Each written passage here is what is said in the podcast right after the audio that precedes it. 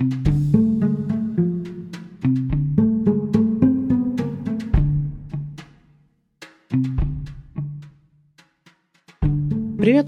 это подкаст «А что так можно было?» И с вами его ведущие психолог Олег Данилов и фотограф Саша Суворова.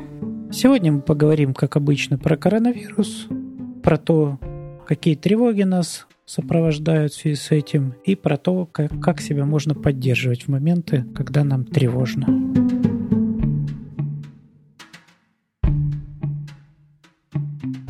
На сегодня есть отличная тема про партнерство. Столько людей стали сидеть дома вместе со своим партнером. Мы с Марком поделили квартиру напополам. То есть мы с утра вместе завтракаем и, и потом расходимся. Он в свой офис, я на свой стол, к своему рабочему месту. Он, можем встретиться в обед, если обедаем. Ночью все мы не обедаем. И уже ближе к ужину мы обратно сходимся.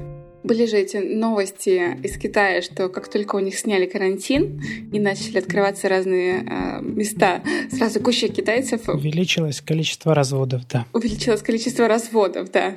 Все такие, нет, ну, конечно, может быть, это просто люди, которые собирались и, ну, или думали, и теперь, когда вот отменили и дали эту возможность опять, они просто решили очень быстро это сделать, чтобы не откладывать.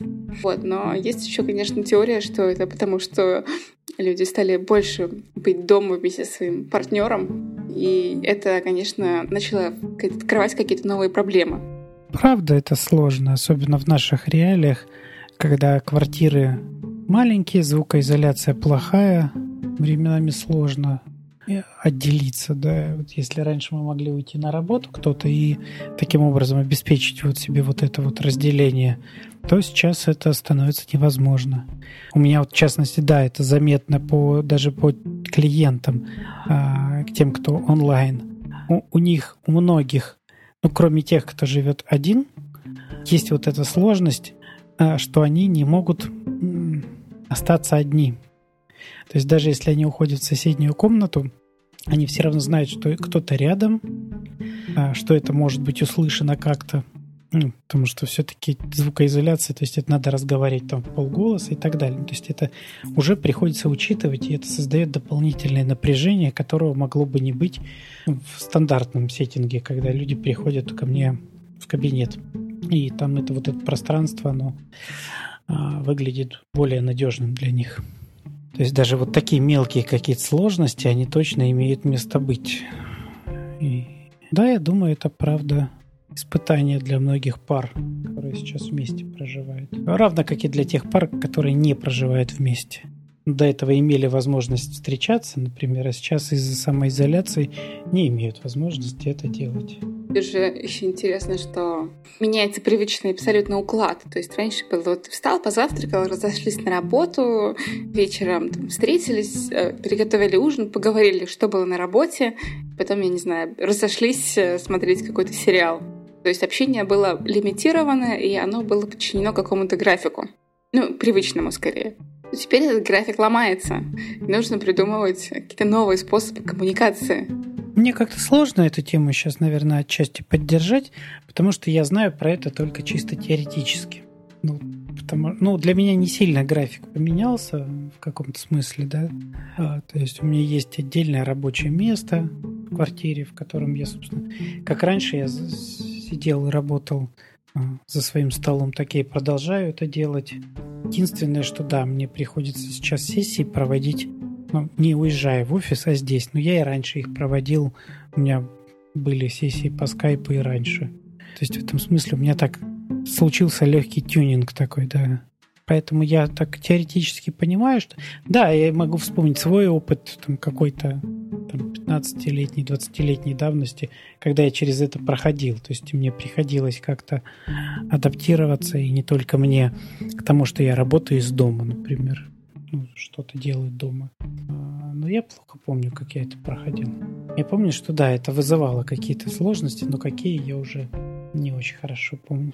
А сейчас это как-то выглядит очень естественным, как и то, что если я сел там за свой рабочий стол, то я все, я ушел на работу, меня не беспокоить, и в общем меня никто не будет беспокоить. Э, видишь, у тебя уже есть определенные правила и границы, которые ты выстроил. То есть, если я за столом, значит, я работаю, и значит, ну, проблемы, какие-то вопросы, которые не являются экстренно срочными, надо отложить. Ну, а не знаю, очень большому количеству людей сейчас надо это рассказать. Даже как-то не рассказать, а может быть даже самому понять это. Потому что все-таки работа из дома очень сильно отличается от работы из офиса. Ну, определенно. Определенно. Тут совершенно точно нужна какая-то нужны какие-то физические границы. Вот у меня, в общем, поскольку я, да, этот, э, э, эти границы, они уже давно простроены, то мне даже нет необходимости вот сейчас, когда я с тобой там закрывать, например, дверь вот в комнату, предположим. А если бы мне это было нужно, то я бы там выбрал себе другую комнату, которую я могу там, да, закрыться, и мне бы никто не трогал. Но это было бы явным признаком того, что ко мне заходить нельзя. Закрытая дверь. У меня в этом смысле проще. Этот алгоритм, да, он уже как-то вот, ну, все, уже, уже все, все, все знают. Если я сижу спиной к лицом к компьютеру, ну, это уже, в общем, по сути, закрытая дверь. Да, я, наверное, так, знаешь, теоретически могу предположить, что возникает у тех, кто находится рядом. Они, они же привыкли, что если человек дома, то он дома.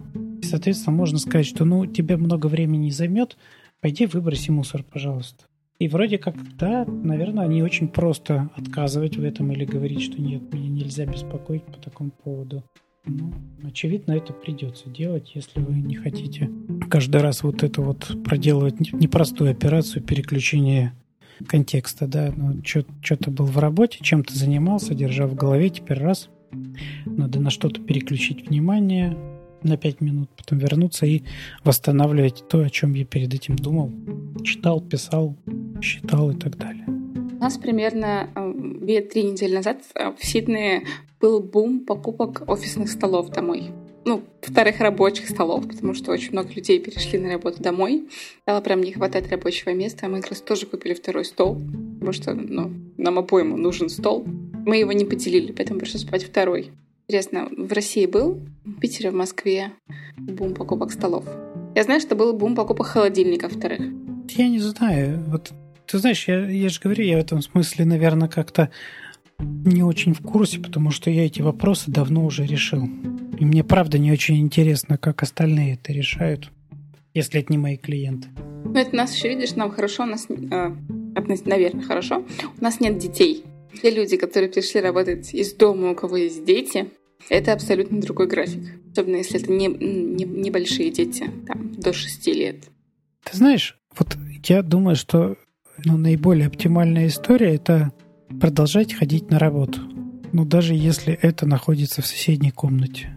То есть максимально сохранить привычный график для того, чтобы и близкие, и сам как-то, ну, то есть и дети в том числе, да, не потерялись в новых условиях. То есть, да, папа вот ушел на работу, это вот соседняя комната. Не, ну это же сейчас так не работает, потому что папа ушла на работу, мама ушла на работу, а ребенок такой, а мой детский сад закрыли. То есть, ну, не, не, невозможно иногда остаться в таких реалиях. Это обычная история, как если бы ребенок болел. Кто-то из родителей с ним сидит дома, второй ходит на работу. Ни, ничего нового. Так и здесь. Но считаем, что да, детский сад закрыли, это равно та, такая же ситуация, как если бы кто-то болел, ну, как ребенок бы болеет. Значит, мама или папа сидит с ребенком, второй работает. Ну, что, а что делать? Дети это неудобно. Тут же хорошая тема компромисса. Надо решить, чья работа важнее, кто сидит с ребенком, кто идет на работу. Сидение дома в паре, оно вскрывает довольно много интересных проблем, которые могли быть не обговорены и обговорены недостаточно хорошо. Я думаю, что это, ну, правда, не вижу в этом ничего такого. То есть, но если заболел ребенок, этот вопрос придется точно так же решать, кто будет сидеть с ним дома. Папа, мама или бабушка. И ты знаешь, я думаю, что ну, очень, и мне очень сложно представить ситуацию, что у пары ребенок до этого ни разу не болел, и вот только сейчас они впервые с этим столкнулись. Я думаю, что большая часть уже как-то решила этот вопрос. Может быть, без явного удовольствия той стороны, например, которая сидит с ребенком там или еще что-то, но как-то решила. Поэтому я не думаю, что прям сильно много нового пара узнает вот в этом смысле во время карантина. Или что им придется решать какие-то сильно новые задачи. По поводу бума, знаешь, я сейчас еще думаю, как-то у меня коллега мой из Англии сказал, что э, ему очень сложно было купить, он купил, но уже больше будет очень сложно это сделать. Он купил себе домой штангу. У нас тоже была очередь на воскресенье. Человек 30, наверное, стояли в очереди спортивные магазины, покупали вот разное спортивное оборудование домой. Потому что у нас теперь в соседнем парке каждый столб, скамейка, дерево — это что-то, к чему можно прикрепить спортивное оборудование и заниматься, сделать такой спортзал на улице, в дому, где угодно, где хочешь. Обычно это какие-то штуки с лентами. С лентами или с резинками. Ну да, надо как-то держать себя в форме или пытаться держать себя в форме. Из-за невозможности там зачастую выйти, побегать, сходить в фитнес-клуб.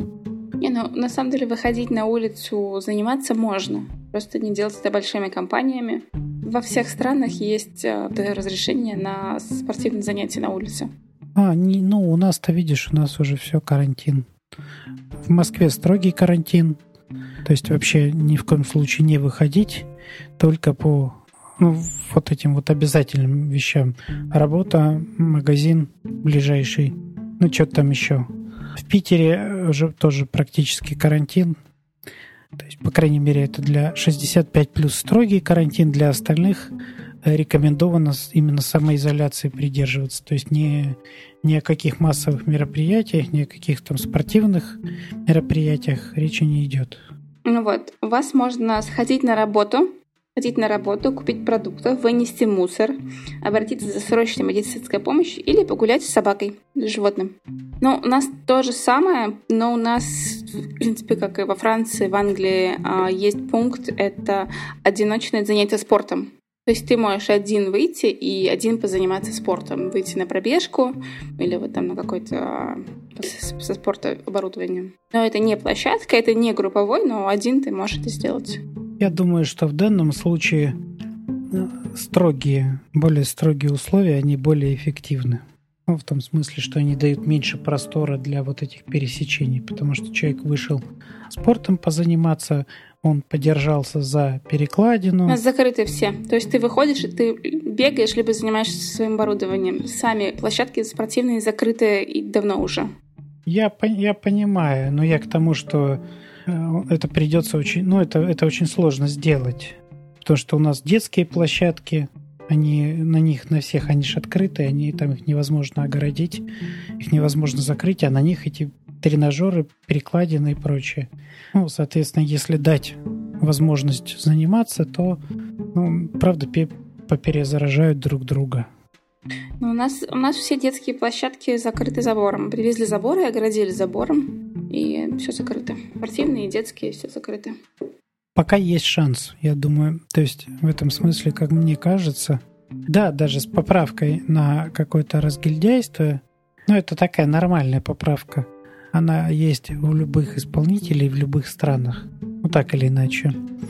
Э, я думаю, даже с поправкой на это, пока меры, которые предпринимаются здесь, в России, выглядят очень а, своевременными что ли, уместными.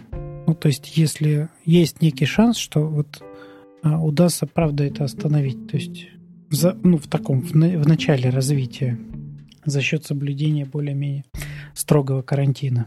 Сегодня же, например, в Питере добавили ограничения по всяким транспорту. Ну, то есть метро закрывают в 10 вечера, наземный транспорт в 11. Таким образом, косвенно регулирует как раз-таки возможность перемещения по нерабочим каким-то делам. Мне кажется, это весьма уместным сейчас. По крайней мере, так с точки зрения ВОЗ, ну, то есть представители Всемирной организации здравоохранения, они как-то очень высоко оценили те меры, которые предпринимают в России. Вот это вот. А я думаю, что они достаточно в этом смысле а, нейтральны и объективны.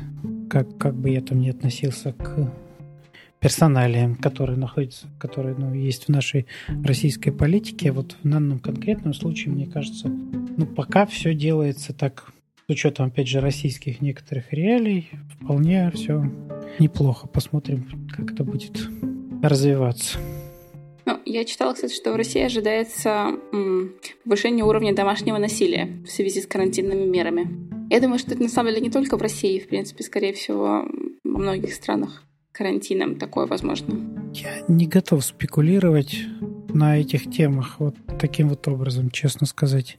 Но мне кажется, что вот не может быть каких-то прогнозов. Нет, то есть их можно делать, но нет оснований для каких-то прогнозов, потому что а, то, что сейчас происходит, это беспрецедентная история. И у нас нет представления о том, какие механизмы будут в этот момент работать. Мы можем только гипотетически фантазировать на эту тему. Учитывая ну, огромное количество факторов, которые на все влияют здесь, я думаю, очень сложно сделать какие-то прогнозы. Ну, это как, знаешь, как ни странно, на мой взгляд, примерно то же самое, как делать сейчас какие-то прогнозы в экономике. Никто не знает, куда сейчас вкладываться, там, не знаю, какая отрасль. То есть в целом все понимают, что будет ну, какая-то рецессия. Что-то плохо, в общем, короче, если так совсем по-простому. Но насколько плохо, сколько это продлится, где будет совсем плохо, где чуть получше, а какие области внезапно стрельнут – Никто не знает. Черт его знает, хочу ли я сейчас про это, знаешь, как-то рассуждать в таком гипотетическом очень варианте. Наверное, не очень. Но так мне почему-то сейчас нет желания заглядывать, ну, сильно вперед. Вот есть какая-то... Ну, я думаю, вот, вот вся вот эта тревога, которая у нас сейчас есть, у многих, по крайней мере, есть, да, это как раз из-за вот этого забегания вперед. Ну, когда мы думаем, что будет завтра, послезавтра, через неделю, через месяц. И поскольку не можем вообще никоим образом предсказать, начинаем тревожиться. Вот. Хочу ли я сейчас начать тревожиться? Потому что если я начну забегать вперед и думать о том, об этом всем, то, наверное, я тоже начну тревожиться. Наверное, сейчас мне что-то не очень хочется тревожиться. Мне вполне достаточно вот той тревоги, которая со стороны прилетает, со всех сторон. У тебя, кстати, увеличилось количество запросов новых клиентов на терапию? Нет. Я пока предполагаю, что людям, во-первых, сложно этот формат выбирать сейчас, онлайн-формат. Людям хочется верить, что это быстро пройдет, как я уже сказал. И еще есть такой немаловажный фактор. Люди тревожатся по поводу того, сколько времени это все займет что будет с деньгами. И, соответственно, ну, традиционная история наша. И, и хотят сэкономить на личной терапии. Ну, для России это весьма типичная история. Что если кажется, что денег мало, то терапия личная идет, как правило, одной из первых под нож. Ну, а сейчас, правда, некоторая неопределенность с тем, что будет, и вот с этими всеми невнятными отпусками. У кого-то за свой счет, у кого-то там общем, точно у людей нет понимания про свою финансовую какую-то стабильность. Я думаю, что если неделька, другая, третья еще это все будет продолжаться, то, возможно, это все перейдет в онлайн в таком формате уже, ну, в более каком-то регулярном, понятном. Люди начнут озабачиваться, в том числе и поиском терапевтов. Ну, в таком формате уже ну или тем, чтобы вернуться к своему терапевту, но в новом формате. Но у меня у многих знакомых а, поменялась финансовая ситуация достаточно большого количества в России, у которых стало по-другому. Тут много сразу всего, видишь, одновременно. Такое комбо случилось. Я имею в виду, что коронавирус, а плюс все эти истории про ну, борьба с кем-то, с Саудовской Аравии, да, по поводу нефти и цен на нефть. В итоге падение ценников на нефть и, как следствие, ослабление рубля. Да, все это одновременно не могло не сказаться довольно быстро. Это правда. Плюс некоторые области просто пошли под нож целиком. Да, ну, ресторанная, отельная, туристическая, ивенты. Вся Хорико вот это вот уходит понятно, первым делом. Плюс авиакомпании и те компании, которые с ними связаны, всякие. Я думаю, что какой-нибудь букинг сейчас, мягко говоря, в глубоком минусе. Ну, видишь, все-таки вот а, все компании-агрегаторы, им может быть немножко проще, потому что а, ну, у них есть пул сотрудников, и у них, которые, в принципе, они легко могут перевести на онлайн, ну, потому что это поддержка IT-продукта и аренда помещения. А вот те, у которых есть машины, э, какие-то производственные мощности, которые не используются, им, конечно, намного сложнее. Понимаешь, софтверные компании, те же агрегаторы, да, которые по сути являются софтверными компаниями, у них же большие расходы – это зарплата. Да, они уберут людей домой, начнут работать в онлайне. Но им надо платить большие зарплаты людям, а прибыль у них сейчас стремится к нулю у многих. А, на самом деле, ну, не, не факт, потому что ну, люди, которые застряли где-то, они могут снимать отели. То есть люди, которые приехали и им нужно пойти в карантин, они чаще всего идут в отели, потому что ну, не могут жить с теми, кто жил, ну, как бы не к своему партнеру идут, потому что они могут его заразить. То есть, в принципе, у них э, есть у отелей э, ну, прибыль. Она просто не очень большая, но она есть на у всех этих компаний.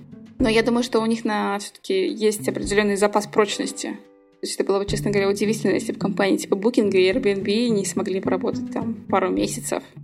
Да, я думаю, что они, безусловно, у них есть этот запас прочности, но пару месяцев не выглядит реалистичным сценарием на данный момент. А вот если у них ресурсы на полгода или на год, это большой вопрос. На мой взгляд, сейчас э, во время кризиса э, мы можем посмотреть на какие-то свои зоны провисания, зоны будущего роста. То есть, например, собственную финансовую грамотность. Ну, то есть, если подойти к этой теме осознанно и посмотреть, хорошо, сейчас у меня есть проблемы, не знаю, в зоне отношений с партнером, потому что мы стали больше проводить времени вместе, и начались какие-то проблемы недоговоренности или необговоренные какие-то моменты, или там в зоне финансовой грамотности. Я, с одной стороны, вроде как ты сейчас понимаю, о чем ты говоришь, но у меня вот у меня есть внутренний сейчас какой-то протест продолжать в этом, ну, в этом же направлении, да, то есть, ну, по крайней мере, как-то а, поддерживать тебя в этом, в движении в этом направлении. Я поэтому сейчас пойду другим путем. А я думаю, что мы и так довольно много времени, ну, в массе своей, тратим на то, что делать какие-то вещи э, в плане как-то совершенствоваться, что-то у себя там развивать делать то, что нам не нравится. И вот момент, когда вот сейчас, который сейчас происходит, возможность как-то изолироваться, что-то побыть некоторое время, в... возможно, его стоит использовать как раз для того, чтобы чуть-чуть поменять вот этот образ жизни и образ мысли. А именно подумать, ну, например, действительно имело ли смысл столько работать, когда есть возможность так прекрасно выспаться и чувствовать себя после этого хорошо. Ну, возможно, есть какие-то дела, которые давно не делались, но очень хотелось. Ну, не знаю, довязать шарфик, дошить недовышитую картинку, прочитать непрочитанную книжку. Доделать какое-то дело, которое висело, видимо, как домоклов меч. И такой, отлично, у меня есть список недоделанных дел. Которое скорее откладывалось, потому что это что-то, не такое важное. Ну, мы, в, мы в, массе, в массе своей мы откладываем дела, как поспать, отдохнуть, э, э, развлечься, не знаю, потому что это что-то вот не очень ну, важное с точки зрения ну, вот этого социальных каких-то современных норм. Сейчас действительно считается важным построить карьеру, э, обеспечить какую-то финансовую свою независимость, стабильность. Э, да, это хорошая задача, да, но, но мы этим занимаемся и в обычной жизни. Я не думаю, что вот прямо сейчас в кризисе мы как-то сможем это сделать сильно лучше, и у нас есть шансы как-то прям иначе это сделать. Я думаю, как-то я не пошел в тему, которую ты мне предлагала, про партнерство и про отношения, да, ну вот, а, наверное, потому что не пошел, потому что она а, вот через кризис шло, через коронавирус. А я не знаю, как оно там. То есть у меня есть опыт про что-то другое, а по поводу того, что сейчас будет происходить, у меня есть только фантазии, не, не знаю, как обсуждать. Мне кажется, про партнерство все-таки это не про коронавирус, просто как бы из-за коронавируса обострили, обострились какие-то проблемы, которые могли откладываться или на которые закрывались глаза То есть сейчас просто с некоторыми проблемами пришлось столкнуться. Может быть, не очень естественным образом, но ну, проблемы они явно не из-за коронавируса. То есть из-за коронавируса это кто-то в семье кто-то болеет коронавирусом, и тогда есть проблема. А так это явно не связано напрямую.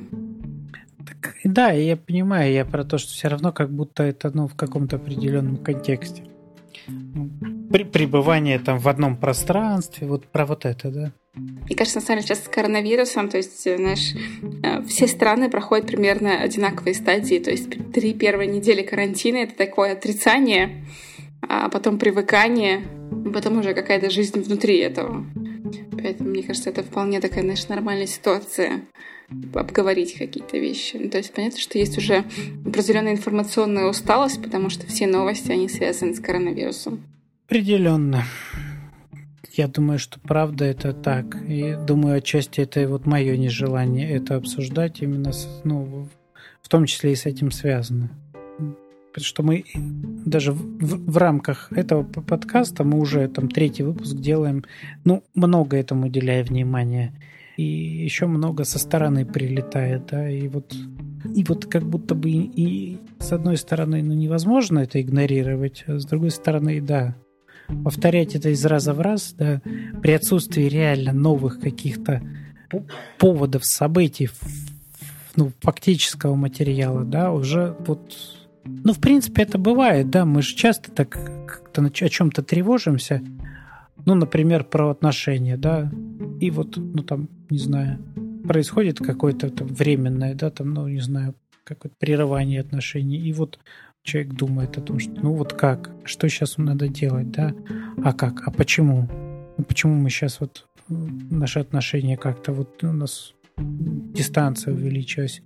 И вот видно, что ну, бывает такое, что действительно ничего в жизни не происходит в этих отношениях, ну, по факту, да, а человек вроде как будто продолжает это все, ну, как-то внутри по кругу у него повторяется одни и те же вопросы, одни и те же мысли, а в жизни ничего не происходит при всем при этом.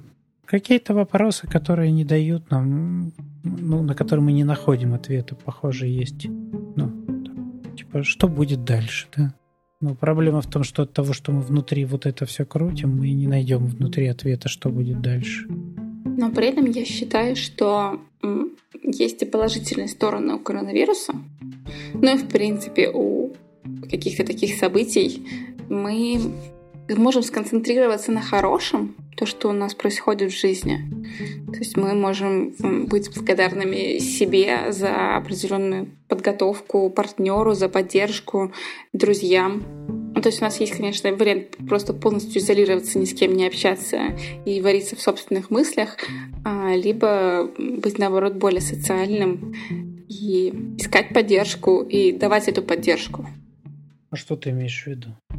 Ну, как будто бы коронавирус как раз предусматривает отсутствие социальных контактов. Ну, отсутствие физических социальных контактов.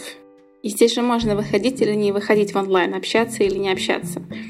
Я думаю, наше общество и так много времени проводит в онлайне, заменяя вот человеческое общение непосредственное вот этим взаимодействием онлайн, которое, с одной стороны, ну, точно безопасней, зачастую удобней, ну, потому что нам не надо договариваться, да, когда там с тобой встретиться, чтобы записать этот выпуск подкаста, мы просто раз созвонились, да, и еще проще там, например, с кем-то поболтать просто так. Одно дело, где нужно с ним договориться в расписании, как-то туловище переместить из одного места в другое, кому-то как минимум, да, а так э, вроде виртуально, и...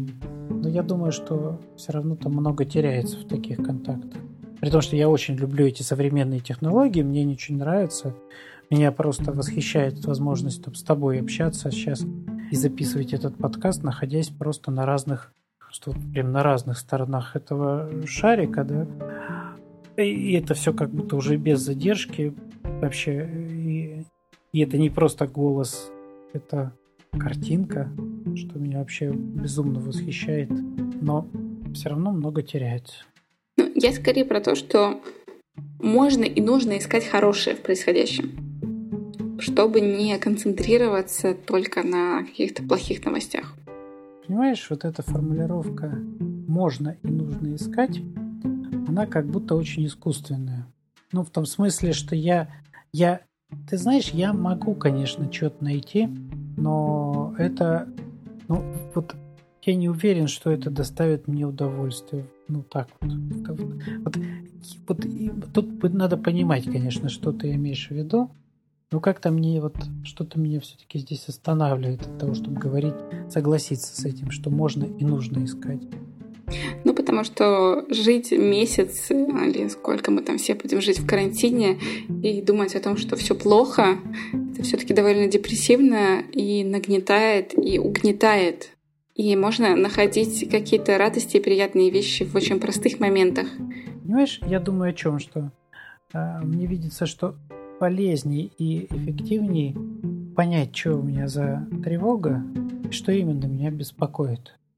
Ну, беспокоит непонятное, неп, непонятное будущее, скорее всего, потому что мы все находимся в ситуации, когда непонятно, что будет завтра, что будет через неделю, что будет с моей работой. И, и, и вот если мы ну, ну как-то попробуем для себя все-таки формализовать, что именно в этом непонятном будущем меня беспокоит, это мне, возможно, даст какую-то подсказку и помощь. Потому что в том виде, в каком ты сейчас это формулируешь, что вместо того, чтобы тревожиться, а у меня есть основания тревожиться. Я не говорила вместо, я, я говорила вместе. Я, а вот, по сути, у тебя звучало как будто вместо. Надо посмотреть, мне даже кажется, что там было именно вместо. А мы как будто тогда будем убегать от тревоги, пытаясь ну, на это место ну, разместить какое-то искусственное что-нибудь хорошее. А у нас есть сейчас поводы потревожиться, и нам бы надо понимать, ну правда, про что я беспокоюсь. Ну, например, что у меня закончатся деньги – это возможно. Ну, тогда нужно поискать вопрос, ну, что я могу делать? Что я умею делать? Умею ли я зарабатывать? Умею ли я жить ну, на какие-то... в режиме экономии? Я думаю, что можно найти ответы на эти вопросы. Это не очень приятно, но тем не менее, возможно, это позволит как раз-таки в меньшей степени тревожиться про это будущее, если я его себе обрисую каким-то. Ну, например, что да, меня уволят. И тогда у меня, ну да, окей, могу понять, сколько у меня сейчас есть возможность жить в таком режиме, да. А как я могу выжить? Могу ли я жить ну, там на, правда, не сильно шикую? И так далее.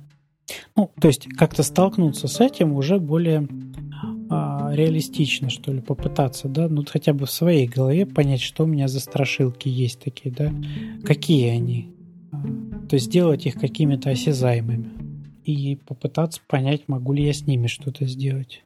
А возможно, у меня там действительно есть какая-то очень неприятная идея, и более того, я могу и обнаружить, что, ну, например, я пойму, что я в общем ничем зарабатывать не могу. Не зарабатывал и не могу зарабатывать. И, мой кризис, и этот кризис современный, возможно, ну, просто приведет к тому, что ну, да, мне некуда будет трудоустроиться.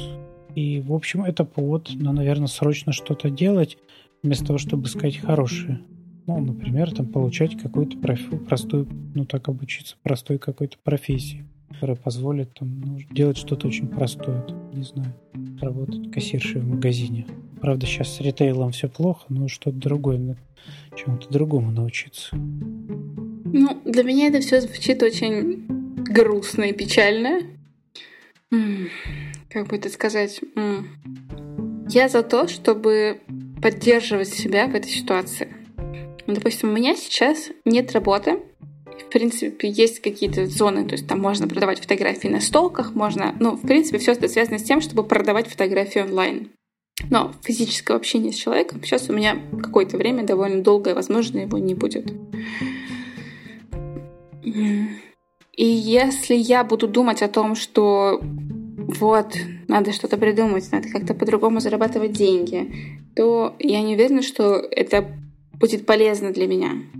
У тебя есть необходимость прям реально про это думать, это то, что тебя тревожит. Я ведь не сказал про то, чтобы про это думать э, всем, а именно выяснить, кого что тревожит. Что касается тебя, ну, что-то мне подсказывает, что ну, это не является твоей э, какой-то прям базовой тревогой сейчас. Моей базовой тревогой это не является, но у меня есть большая тревога за моих друзей которые потеряли работу, у которых очень сильно снизился доход, и я в этом плане очень эмпатична. И от того, что ты будешь думать, как тебе заработать, э, базовая тревога здесь, ну, это не, пройд... ну, не, не, не, не пройдет, правда же? Я как раз думаю, как себя поддержать, чтобы мочь поддержать другого человека. Смотри, ну, о чем была моя мысль, да? Что у некоторых из нас точно есть поводы тревожиться. И хорошо бы понять, какие это. Тогда, возможно, появится ну, какой-то шанс с этим начать что-то делать и как-то менять. А некоторые из нас могут обнаружить, что у нас нет поводов для тревоги. То есть, ну, она есть, эта тревога. Она, индуци... ну, она индуцирована вот общей тревогой. Она может быть какой-то вот про некоторую не... неизвестность, непонятность. Но если я ее разложу на кусочки, то, в общем, я понимаю, что ну, нет там ничего тревожного. Вот в моей, например, тревоге, если я ее возьму, разложу, да, нет ничего тревожного. То есть я начну перебирать, ну, беспокоюсь ли я, что я потеряю работу. А, да, я беспокоюсь в каком-то смысле, но в сущности у меня вот их, даже на данный момент их две. Вероятность того, что я потеряю обе, ну, в общем, мала. Вероятность того, что я ну, потеряю одну, ну, есть, но я как, как-то что, ну, то есть, э, если у меня там, да, вот сейчас личные консультации, они а, или группы, они как-то остановились, ну, я переведу это вот в какой-то другой формат. У меня есть опыт смены работы. Я понимаю, что я, в общем, с этим как-то разберусь. Беспокоюсь ли я за финансовую сторону? Да, беспокоюсь, но я знаю, что у меня есть деньги, что я могу жить в режиме ну, более экономном, чем я это живу сейчас. И когда я вот это все перебираю, вот я точно понимаю, что у меня нет реальных поводов беспокоиться. Есть вот эта вот общая фоновая тревога, но она мне становится переносимой. Тогда я могу уже начинать думать о чем-то другом. Что бы я хотел сейчас поделать, что бы я хотел сейчас, чем бы я хотел сейчас развлечь, чем бы я мог себя сейчас поддержать для того, чтобы вот в рамках ну, нынешней общей такой фоновой тревоги там как-то мне жилось комфортней. Ну, то есть я скорее как-то про, э, про то, чтобы э, отнестись с уважением, в том числе и к своей тревоге, и посмотреть, ну, про что она. Есть ли у нее какие-то реальные поводы, есть ли у нее какие-то реальные, какая-то реальная подоплека. Потому что у некоторых она есть. И тогда, возможно, имеет смысл что-то сейчас поделать такое, да, для того, чтобы себя в этом смысле обезопасить, если есть возможность что-то поделать. Это не отрицает необходимости что-то поддерживать себя как-то в этих условиях. Ну вот тут мы приходим к поддержке себя. Мне кажется, быть благодарным себе, не знаю, своему партнеру, своему окружению, это неплохая поддержка. Подумать, что ты сделал хорошего, что ты в этой точке можешь находиться, не знаю, в хорошем состоянии, у тебя хорошее окружение, есть финансовая подушка. Или ее, может быть, нет, но есть что-то другое. Как это у нас там было в, в каком-то выпуске? Присвоить себе какие-то значимые вещи, которые могут тебя поддержать и подумать, что вот я молодец, я, у меня хорошие друзья, или я молодец, и у меня хороший партнер. В общем, найти какой-то свой островок а, стабильности. Ты очень технично на все это заходишь, знаешь. Ну, как-то очень технично, алгоритмично. Ну, то есть, вот, делай раз, делай два. И, ты знаешь, я даже допускаю, что это возможно, но мне очень сложно это как будто представить. Ну, то есть, мне очень сложно представить именно такую последовательность действий. Так, мне сейчас тяжело, мне надо себя чем-то поддержать. Чем я себя могу поддержать? Я могу э, испытать благодарность к своему партнеру. Так, э, ищу, чем я ему благодарен. Ага, вот за это я ему благодарен. Хоба, я ему благодарен, я высказываю эту благодарность. О, меня это поддержало. Вот правда, вот я такую последовательность, я как-то мне очень сложно представить. Ну, на самом деле, просто спросить человека, вот ты, не знаю, благодарен себе за что-то в этой ситуации. Или что мы не замечаем хорошего в этой ситуации. И если покопаться в своей голове, то, мне кажется, всегда можно найти что-то, что на первый взгляд не видно из-за этой фрустрации. Я думаю, что, знаешь, ну, хорошо, если это работает. как и любые другие, ну, такие, знаешь, э, механизированные, ну, такие какие-то алгорит, алгоритмизированные способы себя поддержать. Ну, типа, делай то, делай это. Работает хорошо. Но в целом, я думаю, действительно имеет смысл, ну, скорее задуматься на тему того, а что именно меня сейчас могло бы поддержать, что именно сделало бы мою жизнь, а, возможно, лучше и легче, от чего бы мне сейчас могло быть хорошо. А ты не думаешь, что здесь может прийти просто ответ на вопрос а, «стабильная работа»? То есть, типа, вот мне сейчас плохо, потому что у меня нет работы, и мне бы стало хорошо, если бы ко мне вернулась вот стабильная работа. Ну, я же сейчас говорю не про фантазию, ну, это сложно, потому что мы с тобой не потеряли работу. Там может прийти ответ на вопрос, что мне сейчас хорошо поддержали 100 миллионов долларов. Ну, они сильно сняли мою тревогу, да.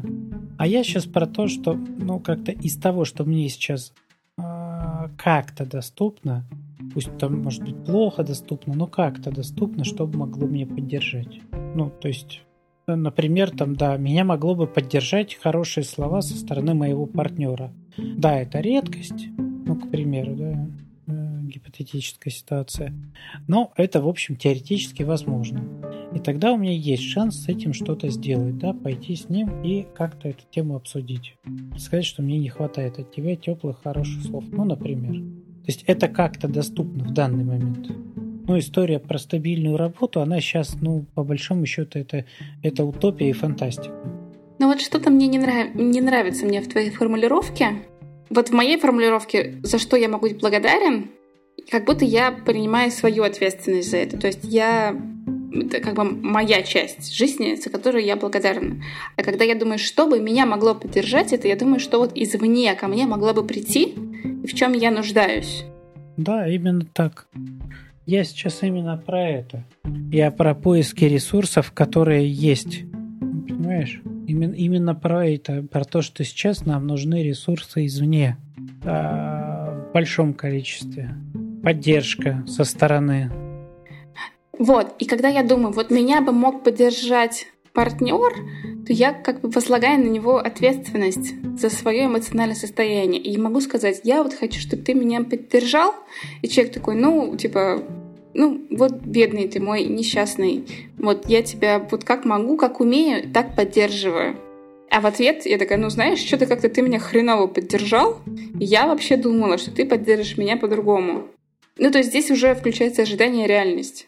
И поэтому мне не нравится вот эта ситуация, когда я жду, что меня как-то поддержат извне, и, возможно, у меня уже сложился какой-то сценарий в голове. Вместо того, чтобы заметить, что меня поддерживают, может быть, не так, как я хочу, но меня поддерживают. Я далек от мысли, что я буду просто хотеть э, поддержки от другого человека, но при этом я ему не скажу, как именно. Слушай, ну это уже такое совсем. Типа, я хочу, чтобы ты меня поддержал. А, вот я написала тебе записочку. Тут точные слова и формулировки, которые я бы хотела, чтобы ты мне сказал. И потом ты мне говоришь про алгоритмичность. Мне кажется, это еще хуже. Нам действительно в отношениях важно и нужно бывает а, знать, как именно поддерживать друг друга. Возможно, партнер потом ну, научится это делать сам. Но поскольку он другой человек, ему поначалу очень важно понимать, как именно это делать. Потому что в противном случае он будет поддерживать так, как считает необходимым он. Ну, то есть, если мужчина придет и скажет, что ну как, я тебя поддержал тем, что я купил тебе новую, ну фиг знает, сковородку, ну, он, он, он в этом смысле, он будет совершенно прав, да, он поддержал, ну, так, как ему видится, что, то, что ему видится поддержкой. И в этом случае, если ты хочешь действительно поддержки со стороны, то это твоя ответственность как раз таки, вот, ну это вот на тему того, да, на кого возлагается ответственность. Твоя ответственность объяснить, как это делается. Если ты знаешь, я хочу сейчас, меня поддержит лучше всего не сковородка, а хорошие добрые слова о том, за что ты меня любишь. Я тебе не буду сейчас ну, ну, ну, ну вот прям перечислять, что именно ты должен сказать. Ты уж найди, пожалуйста, сам, да, за что ты меня любишь. Но вот я хочу услышать именно про то, как ты меня любишь и за что. Я уверена, что очень много людей это поставить в тупик. И после этого может быть какая-то ссора, и при этом человек, который, ну, типа, должен был поддержать, он абсолютно в ней не виноват. Здесь все таки очень сильное вот это ожидание реальности. Я это конкретное упражнение проделывал не один раз а, именно в виде упражнения с парами. А, именно в такой формулировке. То есть, когда один партнер говорил второму, что ему в нем нравится. Ну да, по первости, это первые пару фраз это ну, вызывало какие-то ну, напряжения, сомнения, там, поиски чего-то. А, почти всегда потом пары увлекаются и с удовольствием это проделывают. Ну, потому что это еще же взаимно. Вот именно в упражнении это взаимно.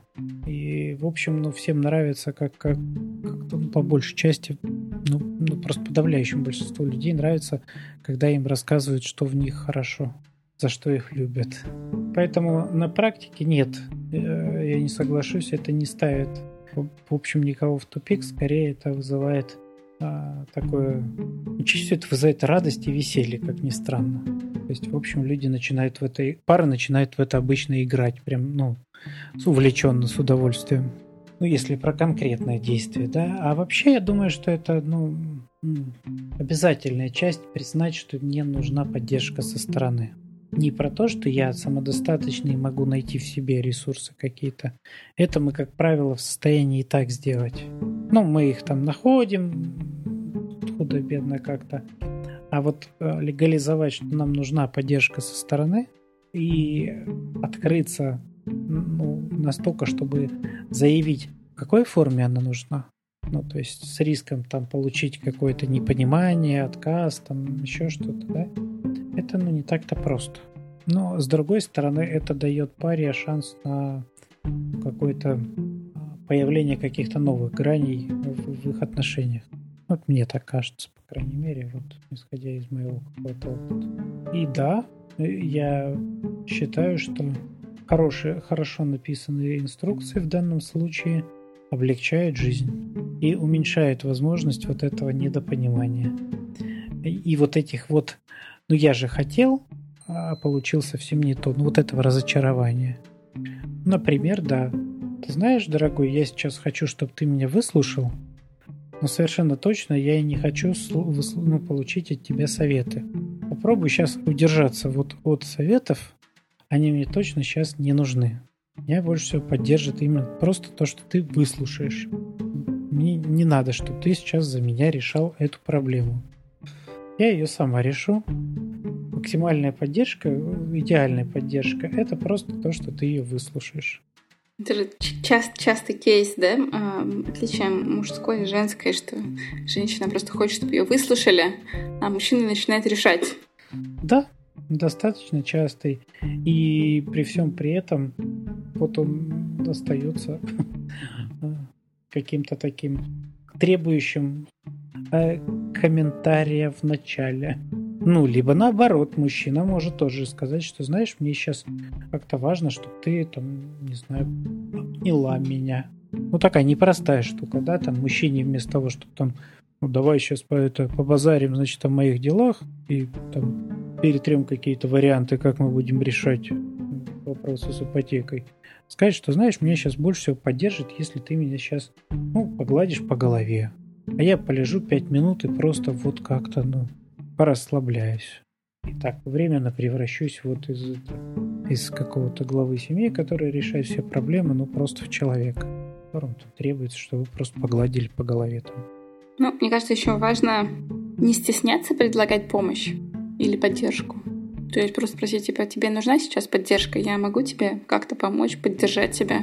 Может быть, тебе что-то нужно? Просто иногда бывает, что мы как бы ждем, что человек к нам обратится. Это неудобно же самому предлагать. Ну и тут хорошо бы так за собой последить, если я слишком часто предлагаю помощь и поддержку. Возможно, это маркер того, что нам вот уже мне нужно. Что я жду, я жду, что мне предложат. Да, если за сегодня я уже 10 людям, в том числе и малознакомому человеку в лифте, предложил свою помощь и поддержку, ну, возможно, что-то уже вот внутри меня как-то сигнализирует о том, что пора. Ну или вы просто очень открытый человек, который любит помогать. Сейчас, по-моему, в Англии а, а, в три раза больше людей а, пришли помогать бесплатно волонтерить в национальную медицинскую службу. чем рассчитывали, чем, ну, типа, было заявлено, сколько нужно человек. Так что тоже вариант, что люди, люди просто хотят помогать. Без каких-то собственных. Ну да ладно, без каких-то собственных. Ну, я думаю, это напрямую меня касается.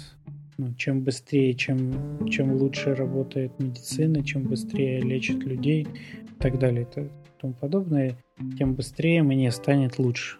Ну, то есть все-таки нельзя, сбра... вот, нельзя сбрасывать со счетов мою вторичную выгоду в этом всем.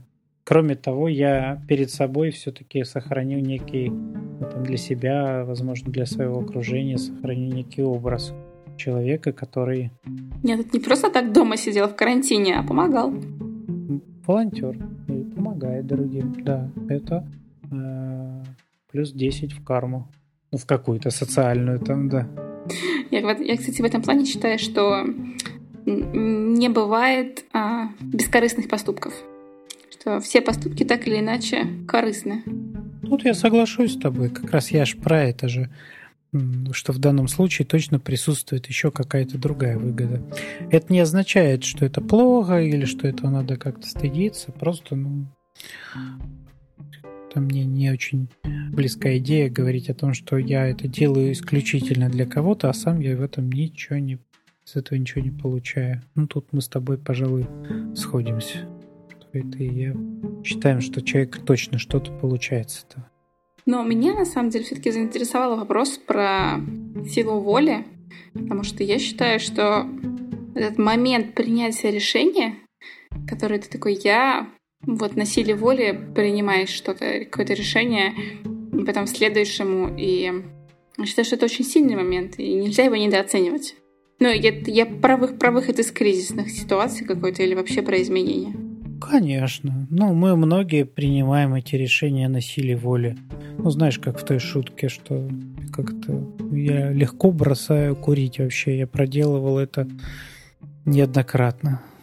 Слушай, ну я вот у меня, я помню, ну то есть я, наверное, сейчас сразу сходу не приведу примера, но я, я просто четко помню некоторые моменты, которые я делала вот на, вот на этом вот моменте, что вот либо сейчас, либо никогда, или вот так и все. И ты просто от чего-то отказываешься, или делаешь какой-то шаг, и ты делаешь его вот на этом вот. Так я ж про это же, я вот когда привел пример про бросание курить, я ж про это же, да, мы можем это сделать, я могу бросить курить. Ну вот, на силе воли. Но ровно так же я потом могу начать курить. Но это уже отсутствие силы воли. Да нет, я потом еще раз с помощью силы воли брошу курить до следующей сигареты. Ну, то есть, понимаешь? Слушай, ну я же про пролонг говорю, а не про ну, единственное какое-то действие. А, это хороший навык, это, ну, это хорошо это уметь, но это действительно очень выматывающе и очень напряжно. И в этом смысле мне ближе совершенно точно а, поискать что-то, ну, поискать какую-то мотивацию, которая, ну, вот, э, то есть в этом смысле тогда сам процесс, он не требует во-первых, вот этого разового какого-то напряжения, а самое главное, что не требует потом, ну вот пролонгированно этих же самых напряжений. Ну, то есть, если в этом смысле там, ну, мое, например, бросание курить, оно было очень э, легким и простым. То есть, мне не понадобилось э, применять силу воли во- во- вообще. То есть, не, оно не, не требовалось ни в моменте, ни потом. Ну, то есть это было очень легкое, какое-то простое действие. Я просто перестал курить, ну, когда там для себя этот процесс как-то вот ну, у меня ну, сложился, завершился, да, что я не хочу курить. Я не вижу в этом смысла и не получаю от этого удовольствия. И мне не требовалось каких-то волевых усилий, чтобы потом не курить. Ну, я так, мне приходилось время от времени себе напоминать, что мое сейчас возможное желание – это не более чем привычка, ну, такое и, и, и это нормально, и это будет еще меня сопровождать некоторое время. И мне можно чуточку потерпеть, просто ну как-то не поддаваться на этот э, самообман. То я же понимаю, что мне там будет казаться, что я сейчас выкурю одну сигарету и, и все, да. Но это нормально, это понятно, это предсказуемо. Мне не требуется сейчас как-то с этим бороться. Мне просто ну, нужно это учесть. Ты знаешь, я скорее как-то думаю про то, что действительно сила воли – это хорошо. И в некоторых случаях она прям нужна. Но в целом, как э, механизм такой единственно доступный и а, вот такой широко, что ли, популяризируемый, ну, мне кажется, что это так не работает для всех, и что люди, которые э, пытаются идти в эту сторону, ну, не обладая вот этой силой воли, да, они скорее склонны будут заработать по этому поводу потом кучу переживаний. Ну, потому что они вот только что сходили на тренинг, где им человек говорил, что вот он смог это сделать. Они прочитали книгу, в которой это написано тоже было, а у них это не получается.